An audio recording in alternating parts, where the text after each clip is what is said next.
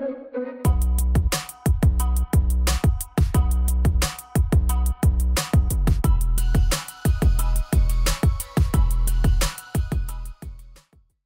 guys, bienvenue sur Nevertheless We Are Thriving, le podcast où on t'accompagne à devenir le héros ou l'héroïne de ta propre histoire. Aujourd'hui, on se retrouve en tête à tête puisque Brenda est encore un peu faible. Comme tu as pu le voir, les dernières semaines, on n'a pas posté tout simplement parce qu'on était toutes les deux malades. Donc là, on se retrouve aujourd'hui pour discuter d'un nouveau sujet, How to Reconnect with Your Passion. Je sais, ce n'est pas le sujet qu'on t'avait annoncé au dernier épisode. Cependant, comme Brenda n'est pas là, je me suis dit, on va l'attendre. Parce que parler de soft girl en étant toute seule, ça m'intéresse un petit peu moins. Donc voilà, je suis Déborah de Thriving by Déborah et on va échanger aujourd'hui autour de tout ce qui se passe dans ma tête quand je choisis une nouvelle passion. Une nouvelle obsession même, je dirais. Je sais pas si ça vous a fait pareil, mais quand j'ai terminé mes études, après avoir fait bachelor, master, le parcours un peu classique, je me suis dit, ok, what's now? Forcément, j'avais envie de continuer de voyager puisque c'est ce que j'aimais et c'est ce que j'avais envie de faire dans mon métier. Je voulais un métier où même si il y avait un côté créatif, je pouvais quand même exercer celui-ci dans différents pays et être euh, facilement mobile. Aujourd'hui, ce n'est pas exactement ce que je fais. Je ne désespère pas. Je suis convaincue que ça arrivera un jour, ok? Cependant, j'ai euh, j'ai eu vraiment un moment de remise en question, professionnellement aussi bien que personnellement. Je me suis demandé déjà, ok, qu'est-ce que tu veux faire professionnellement parlant? Je voulais faire un VIE, ça ne s'est pas fait. Je vous l'ai déjà raconté dans un autre, un autre épisode de podcast, donc je ne vais pas revenir dessus. Et du coup, j'ai commencé un CDI. J'ai trouvé un travail en tant que chef de projet digital, pour ceux qui ne me connaissent pas. et j'ai commencé à travailler il y a un an. J'ai eu deux semaines de battement entre la fin de mon alternance et le début de mon contrat en CDI. Donc, merci Seigneur, je n'ai pas eu de gros moments où euh, je me suis retrouvée sans rien faire. Cependant, je suis vite rentrée dans le métro boulot dodo. La chose mais quand je vous dis la chose que je m'étais absolument promise de ne pas faire. Et je ne l'ai pas réalisé tout de suite. Exactement. Ça m'a pris des mois. Mais quand je dis des mois, bon, j'exagère. Allez, 3-4 mois. C'est quand même des mois. Mais voilà. Ça m'a pris au moins un trimestre pour me rendre compte de la routine dans laquelle j'étais rentrée et le fait que ça commençait clairement à avoir un impact sur ma santé mentale. Et là, je me suis dit stop tu as besoin d'activités extra-professionnelles. voilà, je sais pas s'il y a un terme exact. Ça se voit que tu as préparé le podcast, Déborah, merci. Mais voilà, je me suis dit, waouh, je fais quoi maintenant? C'est ça ma vie, je vais au travail, je rentre, je prépare mon repas, je vais dormir et je recommence. Tous mes amis avaient aussi commencé à travailler, certains sur un planning décalé par rapport au mien, donc c'était compliqué de se voir le week-end je sortais peut-être quoi une fois par mois à Soukassi, on allait se faire un repas dans un restaurant et c'est tout. Et je me suis dit waouh, je fais quoi? Je fais quoi maintenant? Et à ce moment-là, je me suis posé plusieurs questions, mais la première c'était est-ce que j'ai vraiment besoin d'une passion pour être épanouie? Je sais que je veux des activités extra-professionnelles, mais pour moi la passion c'est vraiment une activité pour laquelle tu vas t'investir à 100% et dans laquelle tu auras sans doute envie d'investir ton argent, ton temps et ta personne. Et je me suis demandé, est-ce que j'ai envie d'arriver à ce niveau-là avec une dans une activité aujourd'hui encore? Et la réponse c'était non. Voilà. à l'époque, ma réponse c'était absolument non. Voilà, donc ça c'était ma première question. Je vais vous emmener dans tout mon cheminement. Voilà, vous voyez, on est en tête à tête. J'espère que vous vous êtes pris un petit thé, un petit jus, un petit café, whatever, histoire de vous hydrater peut-être dans le moment. Voilà. Du coup, ma deuxième question, ça a été, mais je fais quoi en fait? Parce que j'ai été passionnée de sport à un moment, passionnée de musique, etc. Les activités que j'avais quand j'étais en Martinique ne sont pas les mêmes que j'ai commencé à faire quand j'étais euh, en, études supérieures euh, en métropole. Et là, je me suis dit, ok, aujourd'hui, la Déborah postmaster, elle aime quoi? Elle veut faire quoi? Quand on parlera d'elle, elle va être définie par quoi? Et je me suis dit non, je vais être définie par rien du tout, premièrement. et ensuite, je me suis répondu que je ne savais absolument pas.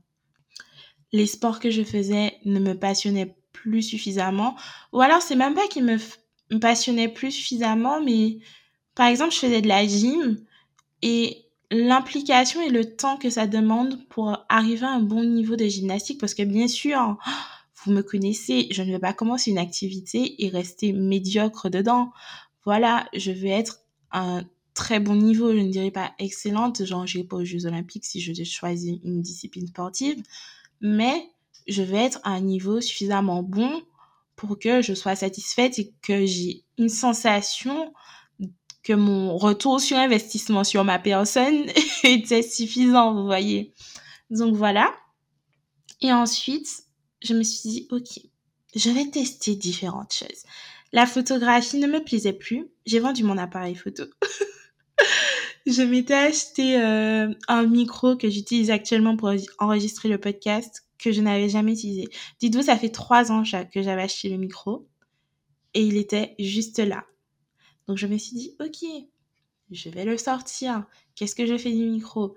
J'ai commencé à chanter. J'ai vu le temps que ça me prenait pour enregistrer des musiques. J'ai dit, c'est mort, ce ne sera pas ça. et là, j'ai commencé, je me suis juste assise un soir et j'ai écrit les grandes catégories que j'avais dans ma vie. Je me suis dit, ok, j'avais le temple, je suis croyante, j'avais le travail, ma vie privée, les voyages, et voilà. Et j'ai juste essayé de sortir des grandes thématiques. Et je me suis dit, OK, comment tu peux incorporer ça dans ta vie au quotidien? Comment tu peux incorporer des choses qui ne seront pas du travail et qui te permettront de t'ouvrir l'esprit et de continuer de te développer? Parce que aussi je voulais pas perdre ce côté apprentissage qui je savais allait me manquer de l'école parce qu'il faut savoir que j'aime l'école.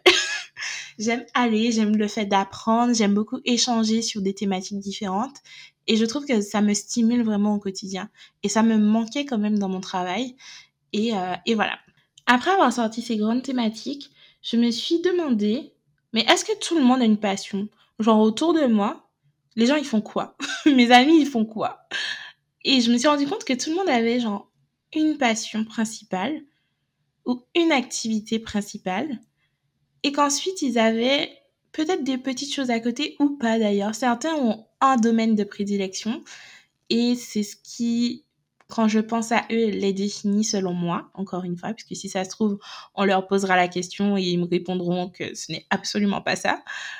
Mais pour euh, la plupart, c'était une chose principale. Sauf que moi, j'étais complètement perdue et je me disais, mais moi, je n'ai plus une chose principale parce qu'avant, c'était la gymnastique, le sport. Ensuite, ça a été la photographie. Et là, je me retrouvais sans rien, sans vie associative non plus, puisque j'ai eu une vie associative hyper, euh, j'allais dire chargée, mais pour moi, c'était pas vraiment chargé dans le sens négatif. C'était que, justement, je faisais énormément d'activités, j'étais très engagée un peu partout, que ce soit à l'école ou en dehors de l'école d'ailleurs. Et du coup, je me suis dit, mais meuf, tu fais quoi en fait? Donc voilà, et euh, je me suis inscrite à la chorale de mon église.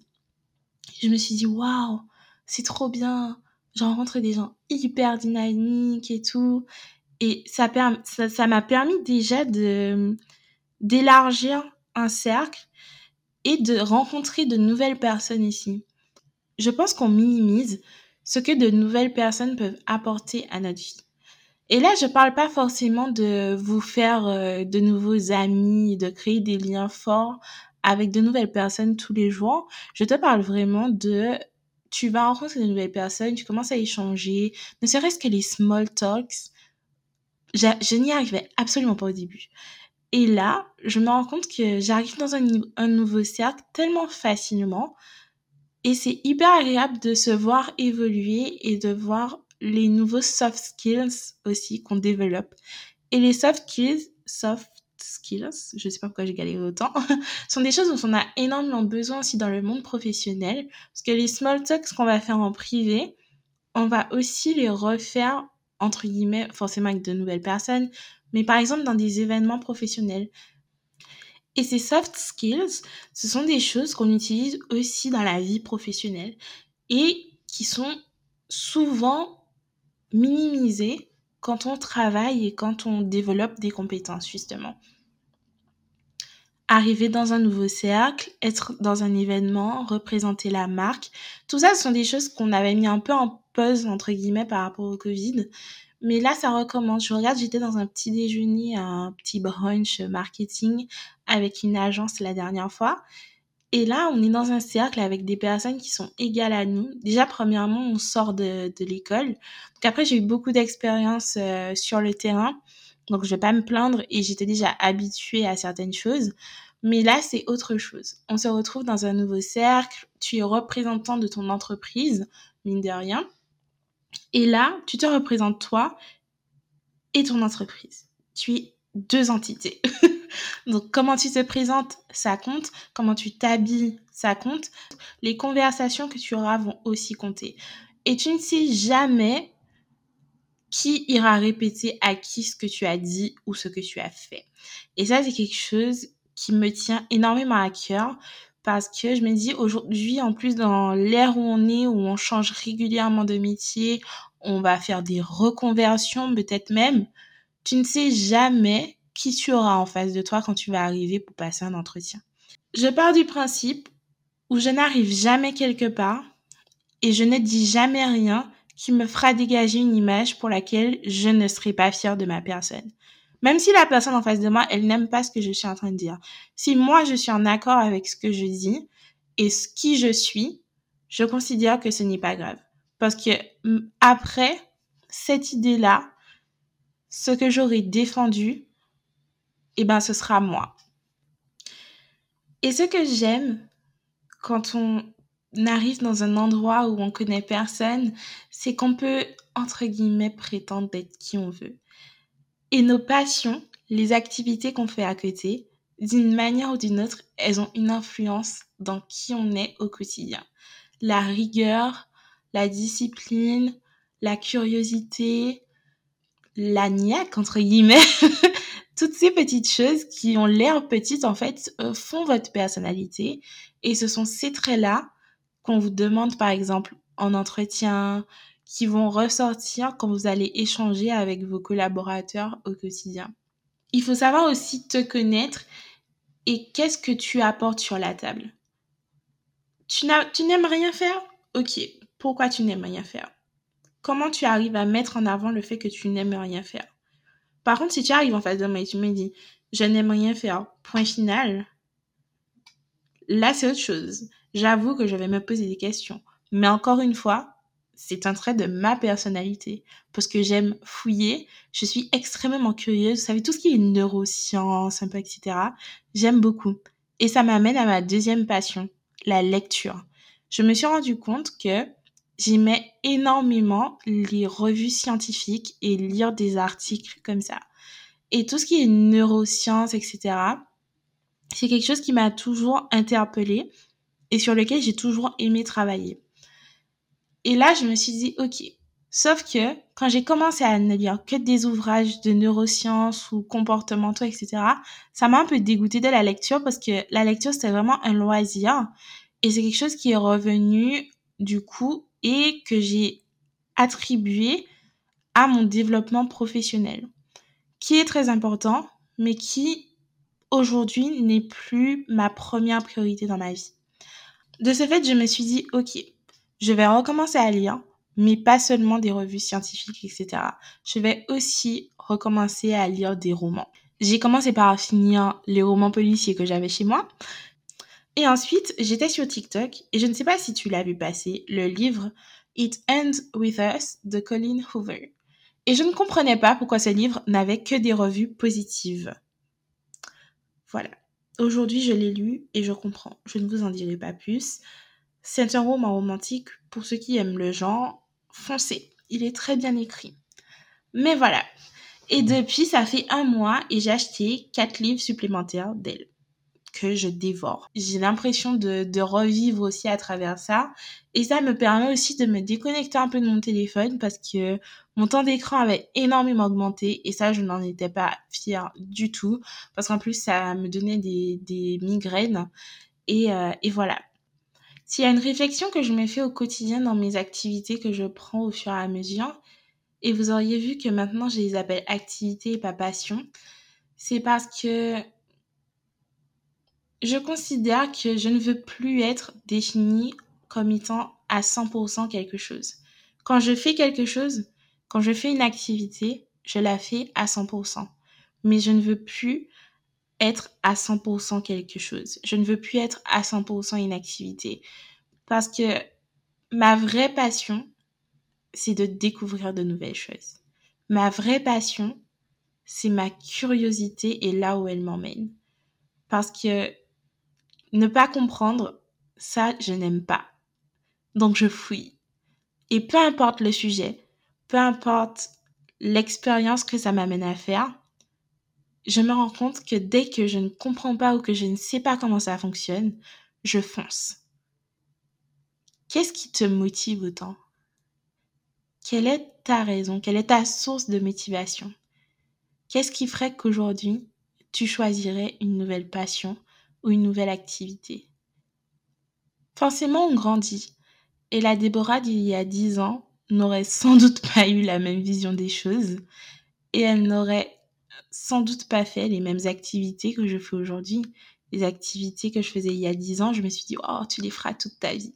Pourtant, non, on grandit. Donc, c'est normal aussi si tu as commencé quelque chose il y a un an, deux ans, et que tu ne l'aimes plus. Parce que j'ai l'impression parfois qu'on a tellement l'habitude de faire des choses qu'on ne se laisse plus une marge de créativité, qu'on ne se laisse plus une marge d'erreur et qu'on a plus, on ne s'accorde plus le droit de se tromper et de recommencer. Et ça, c'est quelque chose que je voudrais vraiment que tu gardes en tête de cet épisode. S'il y a une chose que tu dois retenir de, de tout mon blabla, c'est vraiment garde en tête le fait que tu as le droit de recommencer. Tu as le droit de ne pas aimer quelque chose et d'évoluer. Tu as le droit de tester. Bien sûr, au fur et à mesure, j'investis aussi dans mes passions. Là, je me suis dit, oh, j'ai trop envie de recommencer le piano. J'ai fait du piano quand j'étais toute petite et ça m'avait toujours manqué de l'avoir arrêté. Du coup, là, j'ai décidé d'investir dans un piano. Et au fur et à mesure, dans les différentes activités que tu auras, parfois tu auras envie de te donner un petit peu plus, donner un petit peu plus de ton argent, donner un petit peu plus de ton temps. Et là, ça va arriver avec ton organisation professionnelle et tu vas pouvoir éventuellement faire des to-do list, faire des plannings, etc. Comment tu intègres plus de temps extra professionnel dans ta vie professionnelle et personnelle? Et parfois, tu auras peut-être même envie de transformer ta passion ou activité en métier parce que c'est quelque chose qui te plaît suffisamment que tu te vois le faire tous les jours. Et là, il faut garder en tête, avant que tu ne te lances à 100%, dans cette transformation, te demander qu'est-ce que tu aimes vraiment dans cette passion et qu'est-ce que tu aurais envie de transmettre avec elle. De mon expérience d'auto-entrepreneur, ce que j'avais beaucoup apprécié, c'était l'échange avec les patrons, les dirigeants que j'avais rencontrés. Et je me suis rendu compte qu'au final, la production, ça m'importait un petit peu moins. J'aimais accompagner, j'aimais motiver, mais faire pour eux, c'était pas vraiment ce qui me plaisait. Et du coup, je me suis dit, ok, j'ai besoin de prendre du recul. Parce que ma passion, le marketing, je me suis rendu compte, j'étais passionnée de marketing, vraiment, quand j'ai commencé. Et je me suis rendu compte que dans le quotidien, c'était pas ma partie préférée de mon entreprise. Et je me suis dit, ok, je dois mettre un stop. Je dois m'arrêter. Et ça m'a pris énormément de temps de m'avouer ça parce que être dans le déni, c'est, une zone de confort qu'on aime. Hein. Je sais pas si toi aussi ça te fait ça, mais moi quand je suis dedans, je me dis ok, c'est bon. Si vraiment je ne me mets pas un petit coup de bâton pour me sortir de ma zone de confort, certains jours, euh, c'est vraiment compliqué quoi. Voilà, je sais pas si vous connaissez l'ikigai, c'est un outil euh, que j'ai découvert il y a quelques années. Je crois que c'était à l'école qu'on, nous qu'on nous en avait parlé. Et en fait, c'est un mix de quatre choses. Qu'est-ce que tu aimes? Quelque chose dans lequel tu es doué Quelque chose dont le monde a besoin Et quelque chose pour lequel tu peux être payé. Il y a des personnes pour qui tout ça s'est rassemblé en une seule chose, l'ikigai. Pour moi, aujourd'hui, j'ai une activité dans chaque domaine. Et j'aime les dissocier parce que ça me stimule de différentes façons. Et du coup, grâce à ça, tu trouves justement de nouvelles choses. L'intersection entre ce que tu aimes et ce dans quoi tu es bon peut devenir ta passion. Ce que tu aimes et ce dont le monde a besoin peut devenir ta mission. Ce, que, ce dont le monde a besoin et ce pour lequel tu peux payer, être payé, ça devient ta vocation. Et ce pourquoi tu es bon et ce pourquoi tu es payé, c'est ta profession. Et quand j'ai repris cet outil, encore une fois, dans ma démarche de rechercher des activités extra-professionnelles, j'aime bien ce terme, c'est euh, cette partie qui m'a vraiment marquée. La partie, je répète, ce pourquoi tu es bon et ce pourquoi tu peux être payé. Et l'intersection des deux, c'est la profession. Et je me suis dit, waouh, donc ça veut dire que ma, ma profession peut ne pas être ma passion. Ma profession peut ne pas être ma mission et encore moins ma vocation. Et j'ai décidé du coup de redéfinir mes priorités. Est-ce que ma priorité, c'était d'évoluer professionnellement Est-ce que ma priorité, c'était de parcourir le monde? Et c'est là où j'en suis arrivée à refaire un mood board en plein milieu de l'année. Voilà. Parce que mon mood board de début de l'année ne me correspondait absolument plus. Et je suis déjà en train de préparer mon mood board 2023. Et je me rends compte que les petites choses que j'ai changées en cours d'année m'ont tellement fait évoluer à la fois professionnellement et personnellement que aujourd'hui j'ai l'impression d'avoir retrouvé vraiment un nouveau souffle et d'être à l'aise en tant que jeune diplômée. Parce que je considère que oui, deux ans après, je suis toujours jeune diplômée. je dirais même un an après, parce qu'en vrai, ça fait juste un an que je travaille.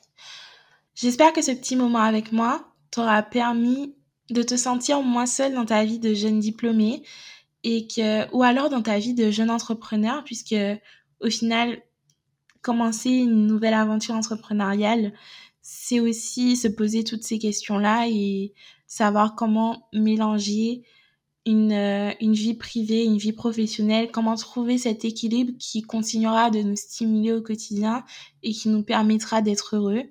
Je t'invite à aller jeter un œil à l'ikigai. Peut-être que toi aussi, ça te permettra de trouver ta passion, trouver ta vocation, trouver ta mission. Et on se retrouve dans le prochain épisode. Je l'espère avec Brenda. Ne lui dites pas, mais elle m'a manqué quand même un petit peu pour faire cet épisode. voilà. Pour euh, parler de How to be a soft girl. Or not. C'était Nevertheless We Are Thriving, le podcast où on t'accompagne à devenir le héros ou l'héroïne de ta propre histoire. See ya!